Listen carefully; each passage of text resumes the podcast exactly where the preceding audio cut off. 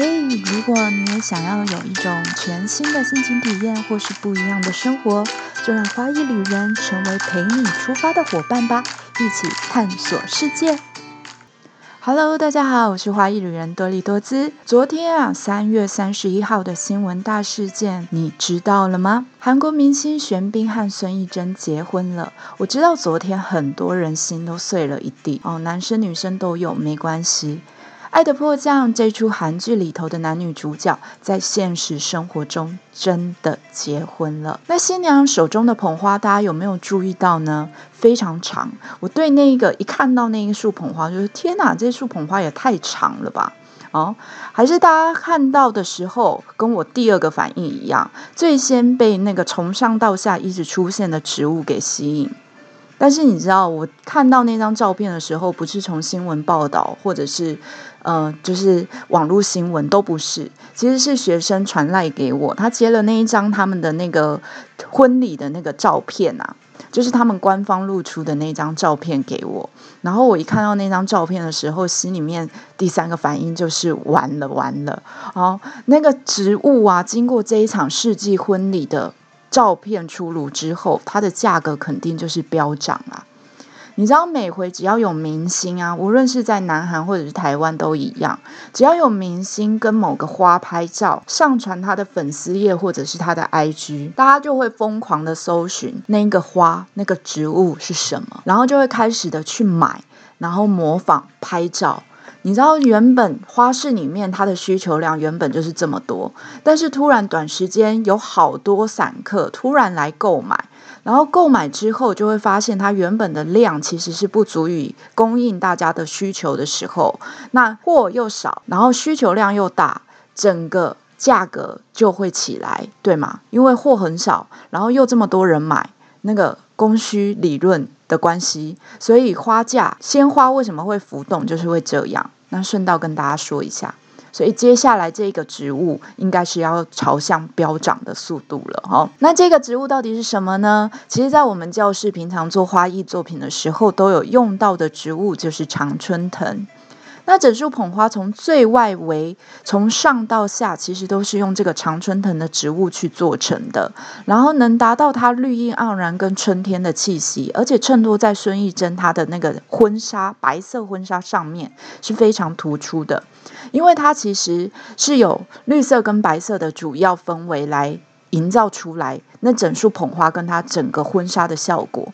所以它上半部在它手拿的的部分啊，那束捧花它手拿的的部分，它主要是先用斑叶常春藤来做的。那斑叶常春藤跟我们一般看到的常春藤有什么不一样？其实就是它上半部的叶子中间是绿的，但两侧是有点带有黄色的，那就是斑叶的纹路。但它下半部延伸的时候，是用很长很长的常春藤来拉伸整个捧花的效果。无论是垂坠或拉长，那个部分它就直接是用绿叶完整完整整的整片绿叶的常春藤，就会有深绿跟浅绿。那它这束捧花里面用的比较多是浅绿的颜色的常春藤。上过我课的同学都知道，我常会说，你懂得运用别人看不上或不起眼的材料。才能创作最厉害的作品，所以一般来说，在台湾大家都认为捧花花才是重点，而舍弃了叶子、树叶、植物或者是木类。但其实每种花或每种植物的叶子都恰恰好有它的独特性存在。就像这一场世纪婚礼使用的这束捧花，真的是让那个绿叶大翻身呢，就不再只是上面的花啊受到大家的瞩目。当然，上面的花你有看出来是什么吗？它里面其实有玫瑰、有露莲，然后有香豌豆。而这束捧花最后在丢捧花的环节，是被没关系啊是爱情的这位女主角孔小振接走的哦。所以其实叶子它在衬托花。的过程当中是很漂亮的，但它也可以成为整束捧花最瞩目的那个焦点。那从孙艺珍这一场世纪婚礼的捧花里面就可以看得到。那接下来我们来说说同学们也很好奇的，就是他们两个婚纱照背后的那个花拱门哦。然后它的那个花拱门啊，和一般往常我们插满花的那种大型拱门是不一样的。在台湾常会见到的婚宴场地布置的花拱门，可以做成一百八十公分、两百公分就已经足够了，因为。受限于婚宴会场的门的高度，没有办法做得太高，而且新人的身高也没有这么高，所以其实，在台湾做成一百八、两百，其实当大家拍照的那个背景是很足够的。但他们这场婚纱照呢，是在户户外拍摄的，所以高度上没有天花板的限制，而且新郎玄彬啊，他有一八四的。高挑身材，他如果只站在一百八十公分的花拱门前面，完全就是挡住啊！所以他们这一个啊，出估它最多花分布到的地方也要有两百五到两百六，但是整个加上它的那个木类枝条的开展啊，它其实会到三百到三百五才是它的这个花拱门的正解。哦，它的大小就对了。那因为那个花拱门的，它的使用手法是采秘密花园风格的，所以它不纯粹只有花朵密集的铺陈，反而它是先用了树枝、枝条、藤多种类的叶种铺陈出它整个拱门的架构之后，花才会在这时候被放上去。而花的摆放，它也是成群的摆放。花跟花之间是有空间的，没有完全被塞满。用闽南语来说，就是“啷啷”啦，吼。但是这个呢，就是东方学习花艺的学生最觉得困难的地方。同样，看它的局部布局，它的玫瑰有大朵的成群分布，也有中小朵的成群分布。它用不同的花色哦，分布排序也会不一样哦。它有像圆这样子呈现圆的，然后向外面扩大的，也有线条拉长的去做成群成组群聚的分布。所以它是成群分布，但模样也不相同。所以它在空间感的营造啊，其实是非常利于大家学习的。它靠着树枝、藤、叶子一层层的铺陈之后。再加上它的花长长短短不同长度，来形成它正面效果的高低落差，也就是我们看到他们的官方照片拍出来的那个效果。有的地方你看起来好像是有空洞，没有插花，但是它的最底下还是会有叶子或者是藤或树枝的出现。这招大家可以学起来。接下来同学他们有提问说，拍婚纱照的这个拱门和婚礼现场交换戒指的那个背。景是相同的吗？其实是不一样的。第一个，你可以从它的花种跟花色上面来分辨。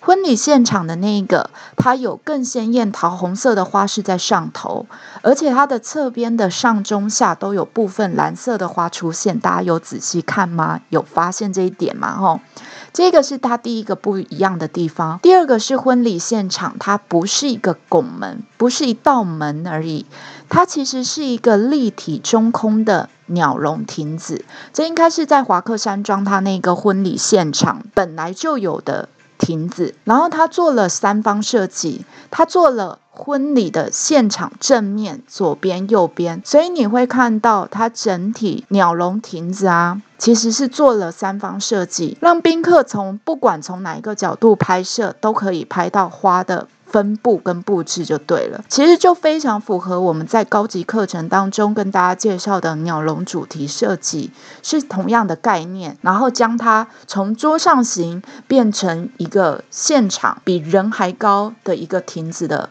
效果，所以这些呢，都是大家在这两天的新闻露出当中的官方照片可以看到的。但因为他们也有限制媒体还有艺人随行的工作人员到场，就是到他们的婚礼现场。他们据说在婚礼现场有安排了一个隔离区，不是隔离 COVID-19 的那些的病人哦，不是，是这些。隔离区呢是安排了一些餐点给艺人的宣传助理或经纪人之类的人员用餐，而不是进入到他们的婚礼现场。那当然，我们可以看到刚刚我们介绍的，无论是他们婚纱照的拍摄的拱门，或者是他们交换戒指婚礼现场的那个鸟笼的亭子，都是使用鲜花来做成。但是呢，它其实在透过艺人崔新俊他的 IG 上面有拍到婚纱照的摆放处的照片。它其实是用。仿真花和蜡烛以及相框来布置的仿真花，它顾名思义呢，就是模仿真花的样貌。而没有生命的花，也不是永生花，也不是干燥花，是没有生命的花。哦，它是用丝绸或者是布料来制成的，是可以重复使用的。所以大家可以看到，仔细看看他们的婚纱照摆放的那个照片，它旁边有一个白色的花种，它就是仿真成白色的梅花或者是白色的桃花，而它可以用凹铁丝凹植物上面的那个粗铁丝，成为一个站立的样貌，来达到它整体布置婚礼的布置就对了。如果你喜欢我们这一集《爱的迫降》男女主角玄彬和孙艺珍真实世纪婚礼的花艺实事分享，请你不吝啬的也给予我们赞赏，或者是可以请我喝杯咖啡，小额的赞助都在下方的资讯栏中。那这样子，我下回还有办法再跟大家喝着咖啡聊。花艺，或者是聊旅游的大小事，那我们下次见喽。